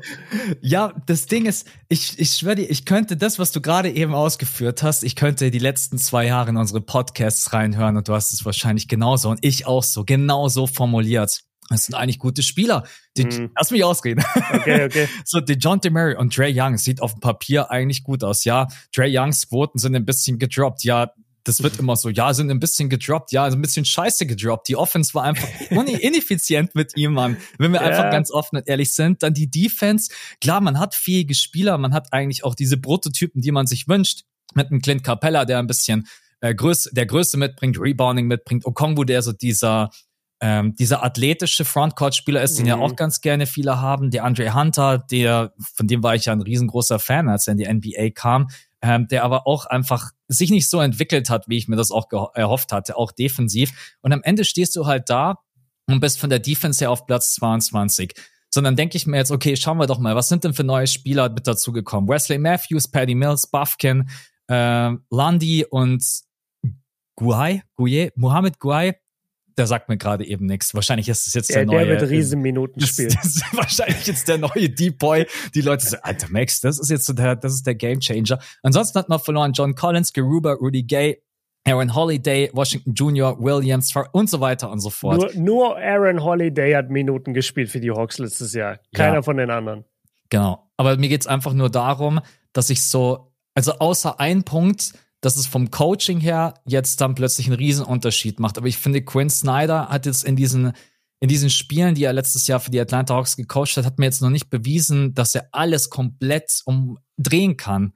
Ah, Shots Fired Modus, da muss ich jetzt hart widersprechen, weil der hatte zu dem Zeitpunkt immer noch viele Verletzungen, viele verletzte Spieler, Leute kamen in und out of the rotation. Er hatte nur 20 Spiele, dann gingen die Playoffs los. Du mhm. musst so viel da neu begreifen. Die Hawks waren zu dem Zeitpunkt in einer richtigen Krise. Sie haben nicht umsonst ihren Coach gefeuert und haben dann Quinn Snyder da, da schnell noch reingeholt. Also die, die waren auch ziemlich am Arsch. Und ähm, Vielleicht hat auch Trey Young in der neuen Saison schon wieder keinen Bock auf Quinn Snyder, ist der Nächste, der dann gekickt wird, weil Trey Young sagt, ja, mit dem kann ich. Leute, übrigens, es kommt gerade falsch rüber. Trey Young, echt ein guter Spieler, aber ich muss gerade ja ein bisschen so rein äh, reinsticheln. ich, ich verstehe dich und ich weiß auch, was du sagst. Äh, du hast auch recht, dass wir die. Aber ich, ich hatte gerade eher das Gefühl, weil du meintest, so, so je, reden wir jedes Jahr über die Hawks. Ich glaube eben normalerweise nicht. Ich glaube, so positiv reden wir beide gar nicht immer über die Hawks, weil wir beide nicht die größten Trey Young Fans waren. Aber ich finde, gerade was den Saisonabschluss angeht, ich rede gar nicht von Playoff-Performances, einfach nur von der Saison. Ich glaube, du musst ihm da schon seine Props geben. Also wenn du über 20 und über 10 pro Spiel auflegst als Point Guard, das bedeutet schon was. Das ist nicht ineffizienter Basketball dann nur. Das ist kein Stat-Padding. Das, das bedeutet schon was. Und ich glaube nicht, dass die Hawks mit dem Frontcourt und mit dem Backcourt angenehm sind zu spielen. Und ich glaube, dass die in der Saison auf jeden Fall ihre Wins holen werden. Und ich glaube, dass so ein Team wie die Pacers sich viel mehr versuchen müssen, noch zu finden und ähm, da viel rumprobieren werden, auch von den Rotations her, was du bei den Hawks einfach nicht haben wirst. Und ich sage einfach hier, und das ist ja sehr oft mein Take, äh, ich sage, Erfahrung schlägt hier Potenzial. Mhm. Und es geht hier um ein paar Siege. Ne? Am Ende geht es mir darum, dass die Hawks eine Position vorher finishen und da kann es um einen Sieg am Ende gehen. Also am Ende ist auch relativ sinnlos das Argument, aber ich glaube trotzdem, ja. die Hawks schließen besser ab. Gerade beide argumentiert, als wenn es darum geht, wer gewinnt den Titel. ja, genau, wer gewinnt eine Serie Best of Seven. Das argumentieren wir ja gar nicht. Ja, warte, ich will mir bloß einmal noch ganz kurz was aufrufen äh, und jetzt auch gar nicht mehr, um dagegen zu argumentieren, sondern ich will mir bloß anschauen, welches Lineup die am häufigsten gespielt haben. Trey Young, die John Murray, die Andre Hunter, John Collins und Clint Capella. Ja, da saß ziemlich. Ja, ja aber da, da steckst du dann halt jetzt so ein Jekko Kongo rein für John Collins und, und ja. dann ist das Ding fertig. Und also da bin ich, das finde ich zum Beispiel ist ein Upgrade zum Lineup letztes Jahr. Was ich zum Beispiel, ja, was ich mir zum Beispiel wünsch, wünschen würde, dass man auch vielleicht das mal probiert, eher Small Ball zu spielen. Dass man mal mhm. sagt, man packt mal Bogdanovic auf die drei und spielt mit Trey Young und DeJounte Murray auf der 1 und auf der 2 und schiebt dann vielleicht auch die Andre Hunter, es einfach mal auszuprobieren, mal auf die, auf die 4. Ich hoffe schon, dass Quinn Snyder auch einfach ein bisschen rumprobiert, weil so diese ganzen Lineups, die ich jetzt gerade hier vor mir habe bei Cleaning the Class, das ist halt alles nur immer, immer nur Durchschnitt gewesen und ich, mhm.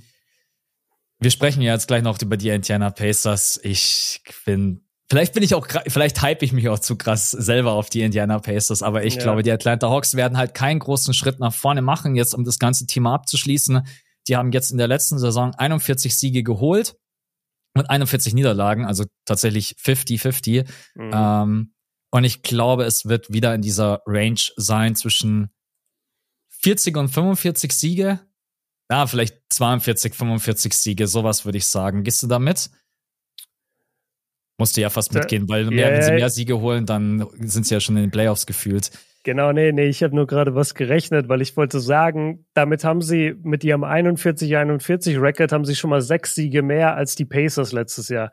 Das heißt, die mhm. Pacers müssen sechs Siege besser sein als letztes Jahr und dann noch was drauflegen. Und ich glaube eben auch, dass die Hawks nicht ganz so schwach performen. Ich denke auch, sie werden wahrscheinlich so bei 43, 44 Siegen rauskommen, die Hawks. Und ähm, ja, damit, okay. damit habe ich sie vor Indiana. Aber wir können jetzt mal über Indiana reden, mhm. weil das ist ja das Interessante. Ähm, ich fange mal kurz an. Also ah, ja, Indiana, bleib positiv, gell? Bloß ich weiß nein, ja nicht, dass nein, du eigentlich auch positiv bist. Ich, ich bin mega positiv, bin mega positiv gestimmt, was dieses Team angeht. Ähm, ich finde, die haben so viel richtig gemacht. Es fängt an mit der Verlängerung von Halliburton und auch von seiner Entwicklung. Die letzten, äh, vor allem mhm. das letzte Jahr. Also es ist auch abartig. Es über 20 Punkte, über 10 Assists pro Spiel, trifft 40 Prozent seiner Dreier bei über sieben Versuchen. Also der ist so eine Allzweckwaffe und das schon im Alter von 23. der war bei Team USA, habe ich oft genug gesagt, der war der Grund, warum Jalen Brunson, einer der besten Scorer der NBA, gebencht wurde von de, bei der Weltmeisterschaft, weil Halliburton einfach so viel besser war. Ähm, mit ihm fängt es an, mit ihm steht und fällt alles, finde ich, weil er diese ganzen Spieler richtig einsetzen wird. Und dann guckst du, sie haben Bruce Brown und Obi Toppin bekommen für gefühlt nichts. Also Obi Toppin kam per Trade, da hast du zwei Second Rounder abgegeben, keine Ahnung, was die Knicks da geraucht haben. Dann Bruce Brown, Bruce Brown hat so ein bisschen äh, viel Kohle gegeben, okay, aber das ist auch einer, der kommt von amti vom amtierenden Meister, war da einer der wichtigsten Schlüsselspieler für seine Mannschaft. Ähm, den hast du jetzt. Ähm, Kurz, ich will nur einwerfen, was ich da echt wichtig finde. Zweites Jahr ist eine Team-Option. Das finde ich echt ah, wichtig. Gut call. Das, ja. ja. Okay, sehr gut. Äh, du hast nicht wirklich was verloren mit O'Shea Brissett und Chris Duarte. Äh, vor allem, weil dahinter so viel anderes junges Talent kommt, wo du mhm. einfach sagen kannst, die bekommen halt jetzt ein bisschen mehr Spielzeit. Ich finde den Draft-Pick, den sie haben mit Jarris Walker, habe ich dir vorm Draft gesagt, sage ich Geiler dir jetzt. Typ. Ich bin so hyped auf den. Linebacker. Also, wirklich ein Linebacker, der da reinkommt, die vier spielen kann, aber auch ein Small Ball Fünfer spielen kann. Der kann direkt NBA Defense spielen. Der ist ein Wahnsinnsathlet, hat ein NBA Body direkt. Also wenn der noch in der Offense irgendwie funktioniert, dann ist richtig Game Over. Der mhm. mit äh, Miles Turner zusammen im Frontcourt ist einer der ekligsten Defense Frontcourts, die du nur haben kannst. Und ja, die, die Liste geht weiter. Jetzt habe ich noch nicht mal Matherin und Nemhard und wie sie alle heißen aufgezählt. Also ich, äh, ich bin komplett sold, was dieses Team angeht. Und ich kann sogar verkraften, dass sie Buddy Yield verlieren werden, weil der ja, ja jetzt äh, nicht verlängern wird, äh, wird dementsprechend getradet selbst das, weil du hast mit Bruce Brown, du hast mit anderen Spielern, du kannst es kompensieren. Klar mhm. ist er mhm. einer der besten Shooter der Welt, aber du kriegst es irgendwie kompensiert. Das ganze Team kann shooten und ähm, ich, ich bin komplett sold. Ich glaube nur einfach, um das abzurunden, den Take, ich glaube nur einfach, dass so ein junges Team ein bisschen braucht, um wirklich 45 Siege oder sowas einzufahren. Und ich glaube, so mit Atlanta Hawks Team fällt es ein bisschen leichter. Deswegen habe ich die Hawks etwas vor den Pacers. Ja, super. Jetzt hast du mir ja noch viel Positives übrig gelassen. ja, versuch's. Nee, also, also dieses Team, ich, ich will da ansetzen, wo ich vorhin auch aufgehört habe. Ich finde es einfach sehr, sehr spannend und interessant besetzt von den unterschiedlichsten Positionen. Man hat wirklich eigentlich immer ein, zwei Spieler, wo man sagen kann, die kann, denen kann man auch Minuten geben. Also man hat jetzt, mhm. also auf der Point Guard Position hast du mit Halliburton sowieso das absolute Megatalent. Für mich ist es der kommende Point Guard in der NBA. Einfach so, mhm. wie er das Spiel liest, wie er das Spiel lenkt und leitet und auch äh, vor allen Dingen, wie er im Open Court auch einfach Entscheidungen trifft. Ich glaube, das wird so Spielern wie Bruce Brown Jr. oder jetzt auch Obi Toppin, die werden das lieben, mit Halliburton zusammenzuspielen. Dann, Ach was, Bruce Brown ist ein Junior? Das wusste ich ja überhaupt nicht. Steht zumindest hier. Ste steht hier so, aber ich habe das noch nie gehört, dass jemand gesagt hat, Bruce Brown Jr. Ja, bei manchen Jetzt, sagt man es ja, irgendwie immer, bei anderen überhaupt genau, nicht. Genau, genau. Dann hast du dahinter noch zu jemanden wie äh, TJ McConnell, den ich aus meiner Sixers-Zeit, aus meiner, als wenn ich selbst dort gespielt hätte. ich kenne ihn aus seiner Sixers-Zeit, nicht aus meiner. Max, der deutsche JJ Reddick, war ah, bei allen Teams. Ja, man, man, man, man, kennt ihn.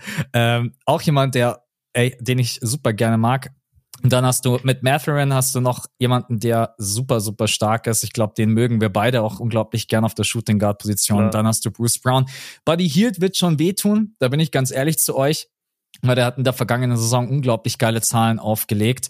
Wenn wir da auch nochmal gemeinsam draufschauen, das sind 42,5 Prozent bei 8,5 Dreier Attempts. Ja, das, das ist, das ist insane. Aber im Optimalfall, das ist ein junges Team, kriegt man da jetzt vielleicht einen First-Round-Pick und bekommt vielleicht noch irgendwie einen Spieler, einen jungen Spieler, der in einem anderen Team keine Minuten sieht, den man vielleicht noch mit aufbauen kann. Alles richtig, den jetzt weiter zu traden. Das sind halt auch 18 Millionen. Übrigens, auch wenn man sich das Gehaltsgefüge anschaut, der Pacers ist das gerade eben überragend. Also man hat lauter kleine Verträge, flexible Verträge. Mhm. Ähm, du hast schon angesprochen, Obi Toppin, Jarris Walker, Miles Turner, Daniel Theiss, der jetzt auch fit ist. Den wollen wir nicht vergessen, ne? Mhm. Unseren Weltmeister, der wird halt natürlich den großen Unterschied machen, warum die halt auch mehr Siege holen als die Atlanta Hawks, weil als, äh, als World Champion, äh, ja. nein, nein, Spaß beiseite. Ich glaube, dass dieses Team defensiv echt stark aufgestellt ist und mhm. dass dieses Team, glaube ich, von der Art und Weise, wie man offensiv Basketball spielen kann, flexibler ist als die Atlanta Hawks. Und wir sprechen hier wirklich von einem Siegunterschied von mhm. einem Sieg Unterschied. Alles andere wäre schon, ja, wobei du weißt es nie. In der NBA ist alles möglich. Am Ende finishen die Atlanta Hawks unter den Top 4 oder die Pacers, das kann man nie wissen. Ähm, aber ja, ich mag einfach das Team von der kompletten Zusammenstellung her. Man hat Shooting, man hat mit Miles Turner einen Stretch-Fünfer, der das Feld auch einfach breit machen kann. Das hilft natürlich auch dann so Spielern wie Halliburton oder auch jemanden wie Bruce Brown. Ihr wisst alle, Bruce Brown ist ein krasser Cutter, mit einer der besten mhm. in der NBA. Mhm. Also es gibt schon viele Dinge und ich weiß gar nicht, ob man so lange braucht, um sich einzuspielen, weil dieses Team, das kennt sich ja schon so ein bisschen. Es kommt jetzt ein Bruce Brown mit dazu und eine, ein Jarris Walker, aber Halliburton ist jemand, der, glaube ich, ein Spiel ganz gut leiten und lenken kann. Und ich, um das als ein bisschen Gegenargument, ich glaube, die brauchen vielleicht gar nicht so lange, um sich einzuspielen. Und deswegen habe ich sie auch einen kleinen Ticken über den Atlanta Hawks, weil ich einfach qualitativ das, auch vom Ceiling her, ich glaube, die werden einen größeren Sprung machen als die Atlanta Hawks. Mhm. Und dann sind sie vorbei. Um einen Sieg. 45 Siege für die Pacers, 44 für die Atlanta Hawks. That's it. Okay, you heard it here first. Das Einzige, Wenn es am Ende so eintrifft, dann fresse ich einen Besen. das Einzige, was ich entgegenwerfen würde, ist, du hast ja gerade die Leistungsträger aufgezählt oder die Spieler, auf die du setzen willst. Und Jarvis Walker und Benedict Matherin sind 20 und 21 Jahre alt. Der eine mhm. ist Rookie, der andere ist in seinem zweiten Jahr. Ich sag nur einfach, du musst hier und da mal Lehrgeld bezahlen. Und ja. Matherin, wir haben es so oft jetzt gesehen bei Spielern, dass dieses, dieses Konzept vom Sophomore Slump ist echt. Du kannst in deinem zweiten Jahr, wenn du ein bisschen anders verteidigt wirst, wenn du einfach so richtig angekommen bist auf den Scouting-Reports, es wird anders mit dir umgegangen und plötzlich fällst du in ein Loch. So siehe, mhm. Guck mal, wo Scotty Barnes heute ist. Ich fand es richtig komisch, als wir vorhin über die Raptors geredet haben und du gesagt hast, die Raptors halten zu 1000 Prozent an Scotty Barnes-Fans. Dachte ich mir, wann war das letzte Mal, dass wir irgendwas Positives über Scotty Barnes geredet haben? Wo wir gesagt haben, boah, der hat richtig Potenzial gezeigt oder irgendwas. In seiner Rookie-Saison vor zwei mhm. Jahren. Ja, war letztes Jahr nicht so wirklich möglich, wenn man ehrlich ist, leider. Genau, und ähm, also ich, ich mag Matherin total. Ich sag nur, das kann theoretisch passieren. Und ich kann, mhm. es kann auch sein, dass Jarvis Walker am Anfang ein bisschen vielleicht noch nicht so NBA-ready ist, wie wir ihm das alle attestieren. Es kann sein. Es kann auch alles perfekt laufen, wie du es gerade beschreibst. Und weißt du was, wenn alles perfekt läuft, genauso wie du es beschrieben hast, dann gebe ich dir den einen Sieg über, den Haw über die Hawks. Mhm.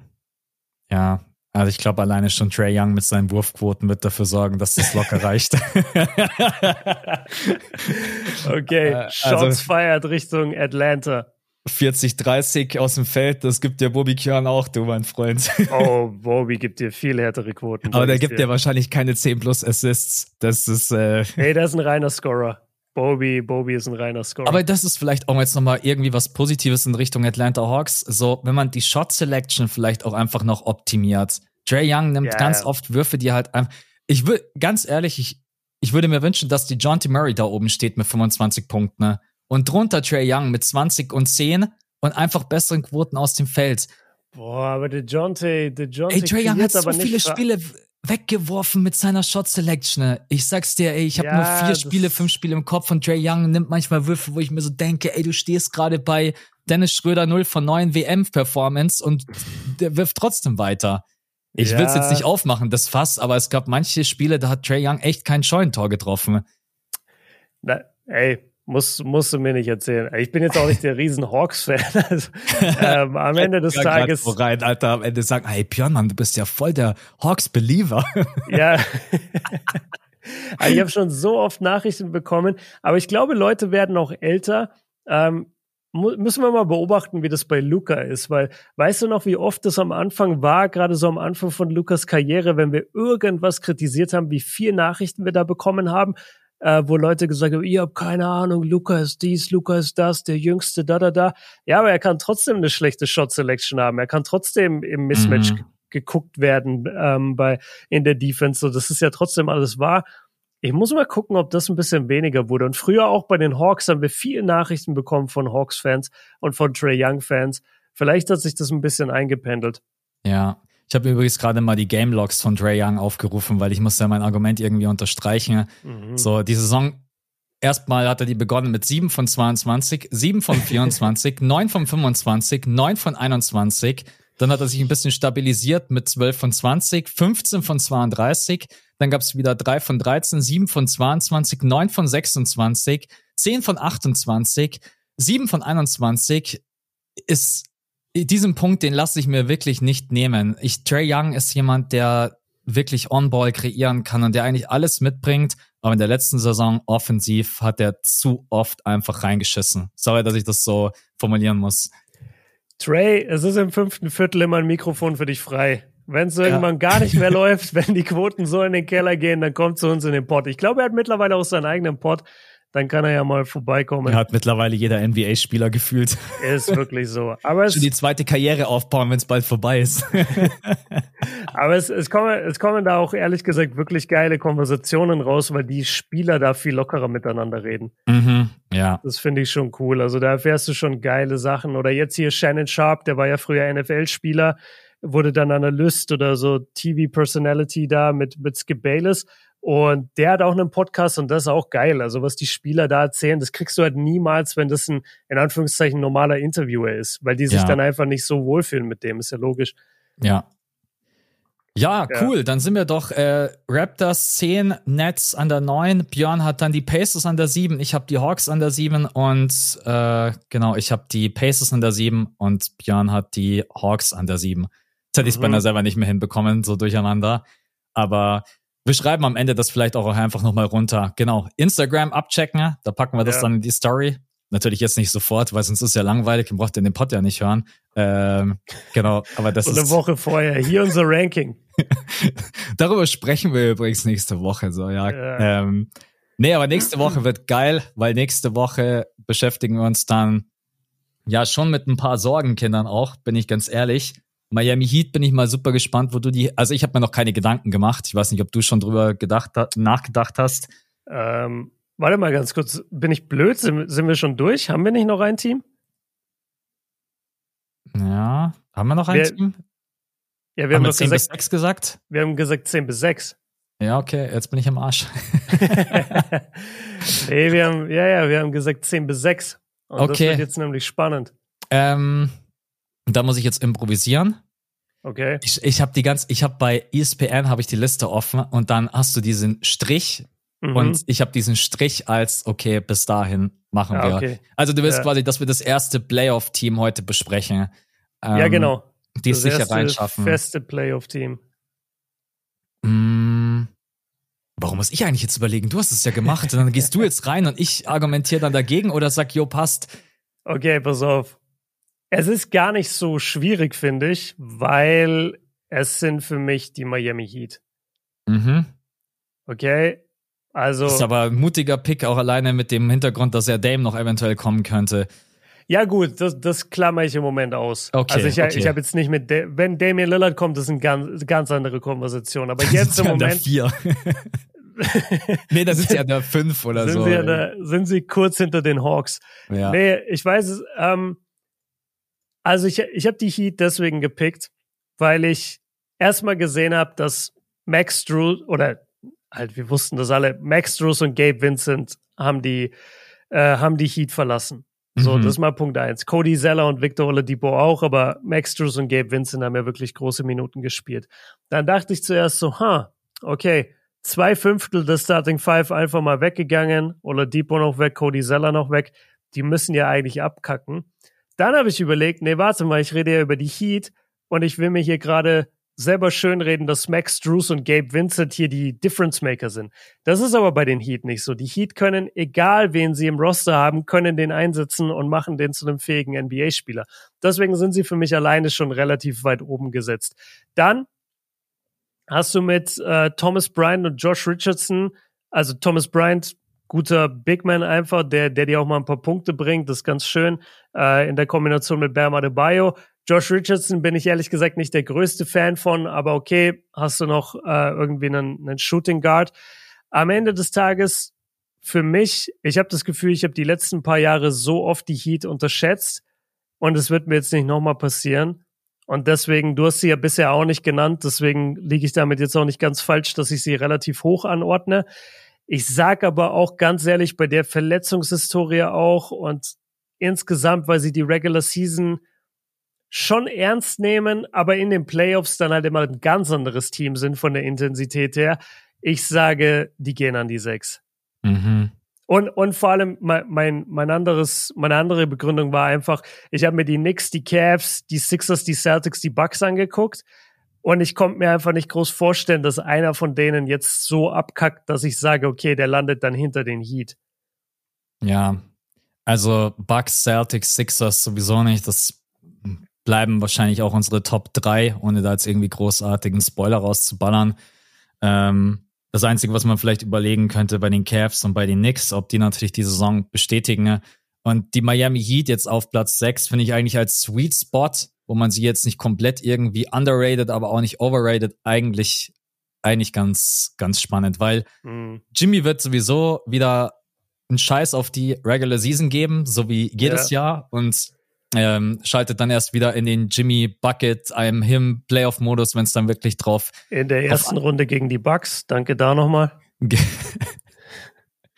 ja, ist ganz schön, dass ich als Philly-Fan manchmal nicht alleine leiden muss. Das ja. ist so. Äh, Nee, ansonsten muss ich sagen, also wichtigen Spieler, den man ja auch schon noch zumindest äh, halten konnte, ist der Caleb Martin, der auch einen riesen Impact hatte. Der hat ja zwischenzeitlich ähm, er hat gespielt wie Michael Jordan manchmal. Genau, richtig. Also das ist schon. Gabe Vincent und Max Drews, die hatten natürlich ein paar gute Spiele mit dabei. Ich erinnere mich aber auch noch an unsere letzten Podcasts. Da haben wir auch gesagt, ey, Max Drews ist gar nicht mehr da. Der ist komplett ja, abgetaucht. Struce war das, ja. Genau. Und ähm, man hat man hat auch geile junge Spieler. Also ich hoffe, dass so jemand wie Jovic mehr Minuten bekommt, mhm. den wir jetzt auch bei der WM äh, sehen konnten. Ne? Äh, von dem halte ich unglaublich viel.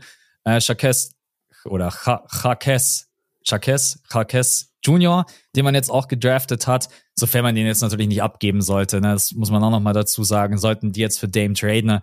dann äh, gibst du wahrscheinlich beide ab, plus wahrscheinlich noch ein, zwei First-Round-Picks, plus keine Ahnung wen. Aber das klammern wir jetzt einfach mal aus. Ich glaube eigentlich, die Heats sind so, wie sie dastehen mit Jimmy Butler, Bama Bio, Kyle Lowry, Tyler Hero, Duncan Robinson, der plötzlich das Basketballspielen wieder für sich entdeckt hat. Ähm, mhm. muss man ja auch sagen, Caleb Martin, Kevin Love, äh, Richardson, Thomas Bryant, Jovic, Highsmith, Robinson und Karkes. Ähm, das ist immer noch ein gutes Team. Und deswegen gehe ich das jetzt einfach, dadurch, dass ich jetzt auch die sechs nicht vorbereitet habe, gehe ich die einfach mal mit. Ja, Highsmith, Highsmith war auch ein geiler Spieler, hatte letztes Jahr auch ein paar Momente, wo wir gesagt haben, boah, müssten wir eigentlich öfter sehen. Ähm, Kyle Lowry bin ich halt langsam einfach komplett out. Ich weiß gar nicht, ob ich den noch groß aufzählen würde. Muss man, weil er verdient 29,6 Millionen US-Dollar. Ich weiß, dass er extrem viel verdient, aber Leistung auf dem Feld ist dann was anderes. Ja. Aber ja, gut, dass du durchs Roster nochmal durch bist. Also bei, bei Jovic sehe ich ähnlich wie du. Ich glaube, dass der einen großen Schritt nach vorne machen wird, wenn er halt jetzt nicht in irgendeinem Trade dann mit Damian Lillard irgendwie involviert sein sollte. Und ich weiß halt, dass das ist halt so ein, so ein komischer oder so ein schmaler Grad, weil auf der einen Seite hast du das Gefühl, dass so ein Spieler wie Jimmy Butler jetzt die Regular Season nicht unbedingt super ernst nimmt und dass der sich eher für die Playoffs vorbereitet und schont, was auch richtig ist. Auf der anderen Seite, die Heat haben so ein tightes, straffes Programm da in Miami aufgebaut über die Jahre. Die Heat Culture ist ja wirklich ein, ein realer Fakt. Auch hier wieder so viele Player-Podcasts, wo die über diese Heat Culture drüber reden und wie, und wie krass das ist. Und am Ende des Tages, egal wen Eric Spoelstra zur Verfügung hat, er wird diese Mannschaft zu einem mindestens 45 Siegeteam machen, wenn nicht wahrscheinlich eher in Richtung 50 Siege. Ja. Und das ist für mich der, der entscheidende Faktor. Die gewinnen halt jedes Jahr ihre Anzahl an Spiele. Und ich bin mir sicher, die haben keinen Bock auf die Play-ins, auch wenn sie kein Problem damit haben, weil in einem Do-or-Die-Spiel willst du die Heat auch niemals treffen. Aber selbst, also ich glaube, sie würden das auch gerne vermeiden und dann ist die 6, glaube ich, ein Sweet Spot, an dem ich sie sehen könnte. Ja, ja, absolut. Und noch als letzter Punkt, um das vielleicht nochmal zu unterstreichen, die hatten letzte Saison die sechs, sechst schlechteste Offense der Liga. Und ich kann mich noch dran erinnern, bevor Björn und ich dann rein sind in die Playoffs oder bevor wir über das Play-In geredet haben, wir haben sie ja beide rausgesehen. Wir haben gesagt, mhm. die schaffen es ja nicht mal über 100 Punkte zu scoren. Danach in den Playoffs sind die ausgerastet, haben dir 120 Punkte dauerhaft um die Ohren geklatscht. Das war wirklich, komm, du hast gedacht, was passiert hier gerade eben? Und da hat sich einfach jetzt nicht so viel getan, dass ich jetzt denke, diese Offense macht jetzt dann diesen gigantischen Sprung und wird dann hier plötzlich unter den Top 10 landen oder also ich denke mal, das wird wieder ein gutes Mittelfeld sein. Defense ist bestimmt wieder Top 10, das denke ich schon. Mhm. Ähm, aber wenn man das alles zusammennimmt, dann ist es halt einfach wieder gutes Mittelfeld. Und deswegen Platz 6. Äh, sollte ich nächste Woche dann noch mal vielleicht einen anderen Gedankengang haben, dann bringe ich den auch mit rein. Weil ich bin echt noch am überlegen, das kann ich schon mal wegnehmen, was ich mit den Caps mache. Die Caps mhm. waren in den Playoffs sehr, sehr enttäuschend. Muss man aber dann auch immer aufpassen, ob man Playoff-Basketball dann immer ummünzt direkt auf die Regular Season. Aber ja. jetzt heute einigen wir uns einfach mal auf Miami Heat auf Platz äh, 6. Das passt. Nice. Okay, so machen wir es. Ich gucke gerade noch einen Stat nach mit Miami. Ja, ich weiß nur noch, dass die, dass die am Anfang oder dass die über die ganze Saison hatten, die irgendwie eine Dreierquote so von 33 Prozent oder so, relativ schwach. Und mhm. dann weiß ich noch, dass die in dieser Bucks-Serie, das gucke ich gerade nochmal nach, genau als Team haben die gegen die Bucks einfach 45 Prozent Dreier getroffen. Also ja. plus 13 Prozent von der Dreierlinie einfach mal so.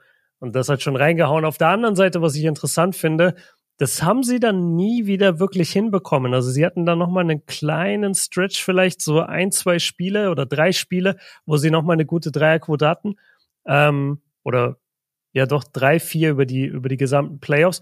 Aber abgesehen davon, also sie haben wirklich in der Bucks-Serie einfach so unfassbar krass äh, den Dreier getroffen. Ja, tatsächlich in den Playoffs das beste Dreier-Shooting-Team. Wegen auch dieser Serie gegen Milwaukee, Aber 38 Prozent. Hä? Also, okay. Wie kommt das? Hast du alle Serien zusammen? Ja, alle 23 ah, Spiele. Sorry, yes, genau, ja. Ich habe mich verguckt. Ich war bei den Versuchen, das war nämlich 33,7 und das habe ich als Quote einfach gelesen. Äh, nee, klar, 38 Prozent. Ja, haben genau, richtig. Sehr das, stabil geschossen. Ja, ich muss auch noch mal kurz reinschauen. Das muss ich mir noch mal. Ey, 45 Prozent, das ist schon Wahnsinn. Ja, in einer das, Serie als Team, ey, die haben die so abgeschossen einfach. Dann in der, dann in der zweiten Runde 30,6 Prozent. Genau, das war dann gegen New York, da haben sie dann komplett abgekühlt. Dann gegen Oha. Gegen Boston, gegen Boston 43,4. Boah, tough. Da sind sie wieder komplett ausgerastet. Boston übrigens mit 30 Prozent. Mhm. Also, äh, ja, und dann Finals wahrscheinlich jetzt nicht gerade eben berauschend.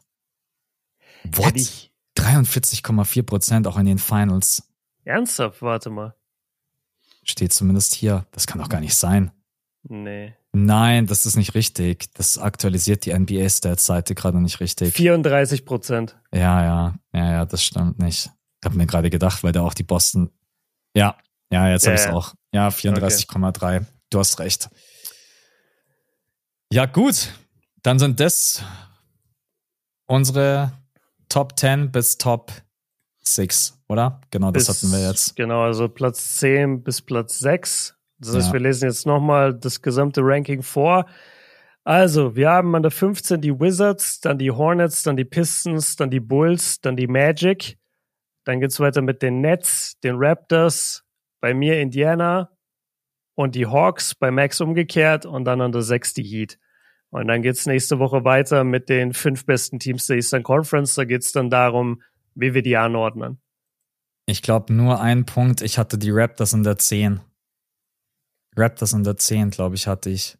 Ich hatte auch die Raptors in der 10. Da war jetzt ja. wieder dieser Fehler. Ja, ja, ich glaube, du hast gerade eben, das genau. glaube ich, Nets und dann Raptors, genau. Ja, okay. Ja, dann machen wir nächste Woche die Top 5 mit Knicks, Cavs, Sixers, Celtics, Bucks. Ähm, genau.